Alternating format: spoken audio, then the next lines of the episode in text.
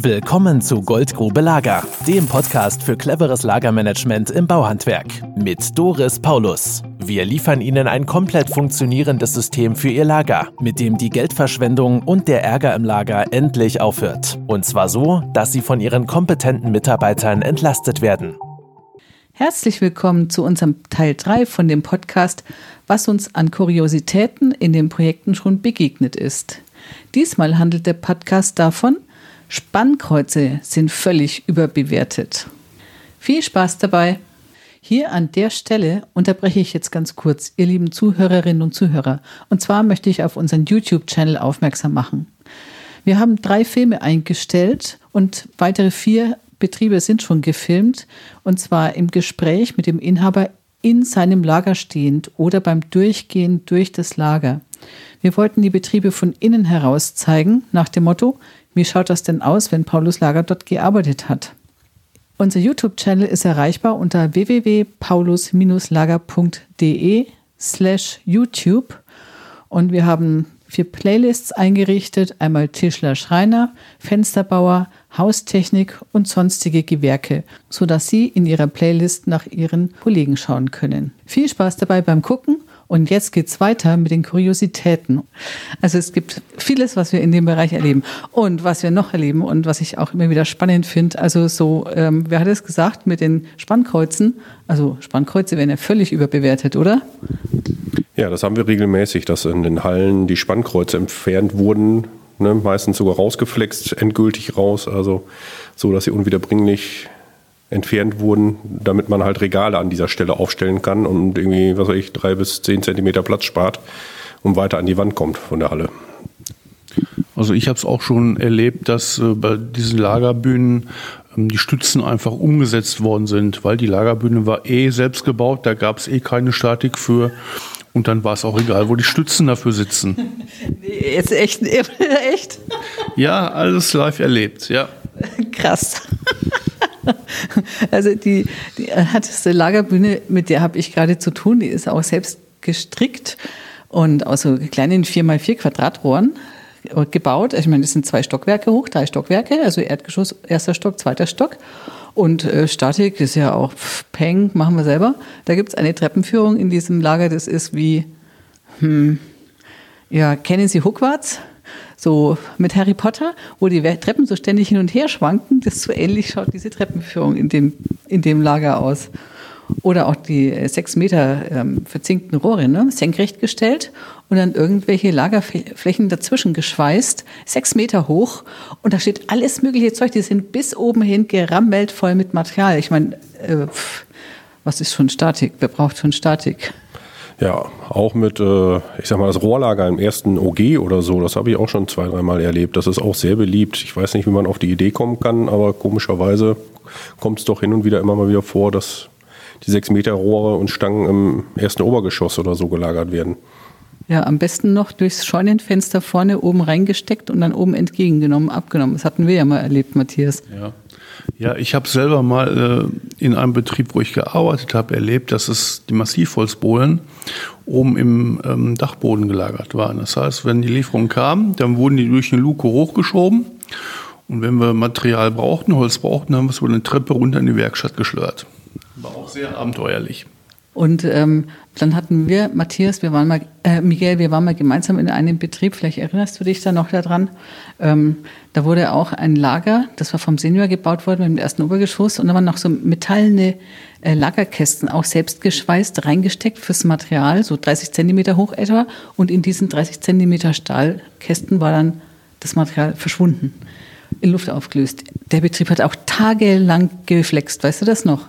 Ja, die haben wirklich die halbe Woche erstmal damit verbracht, den Rückbau zu machen, weil die Regale alle selbst geschweißt waren und zum Teil mit Kanickeldraht äh, irgendwelche Gitter ausgelegt und all sowas. Also es war echt schon sehr abenteuerlich in dem Betrieb.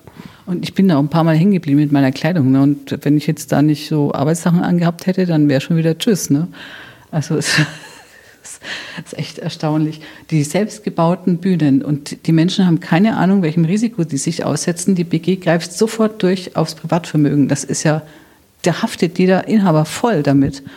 Ihr nickt beide mit dem Kopf, ne? Hast, hast, du das nicht auch mal gehabt, wo ein Hubwagen durchgebrochen ist?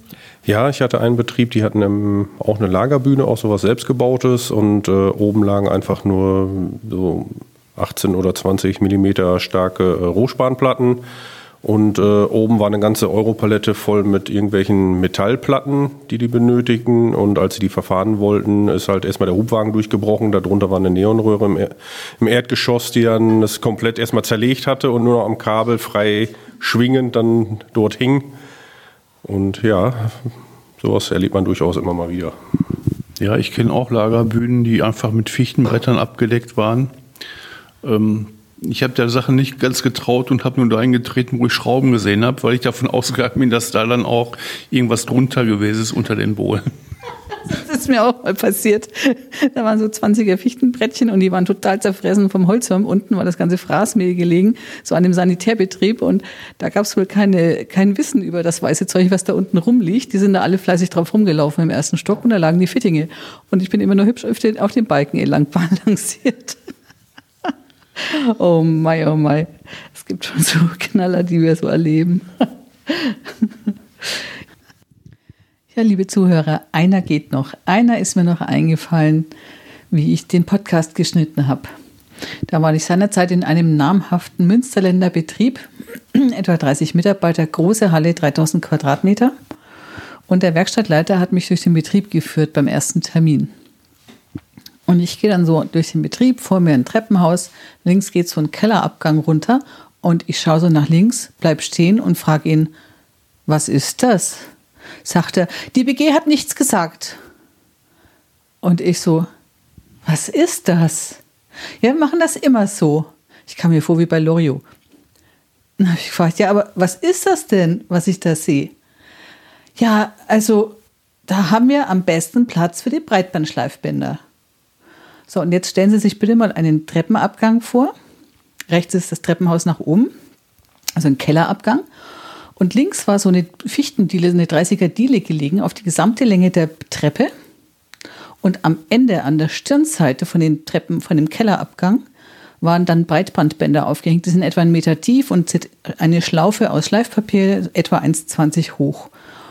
Und dann sind die Mitarbeiter in dieser riesigen Werkstatt auf dieser Fichtendiele diese fünf Meter wippend zum Ende von diesem Kellertreppenabgang gelaufen, haben dann dort diese schweren und sperrigen Bänder von der Stütze gezogen, haben sich umgedreht, haben sich mit dem linken Arm dann abgestützt am Treppenhaus, während unter ihnen ein zweieinhalb Meter tiefes Loch gegähnt hat und sind dann auf dieser wippenden Diele zurückgelaufen auf den sicheren Werkstandboden zurück das ist das, was ich da gesehen habe. Und ich konnte es einfach nicht glauben.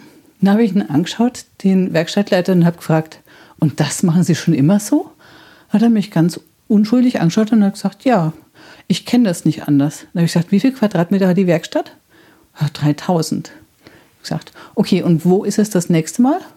Dann hat er mich angeschaut mit großen Augen, habe ich gesagt, es ist mir eigentlich egal, wo es ist, aber hier ist es das nächste Mal nicht mehr war ganz erschüttert. Es konnte sich gar nicht vorstellen, dass das schlimm ist, wenn man seine Leute über den Kellerabgang ein gähnendes Loch auf einer Diele, Fichtendiele laufen lässt.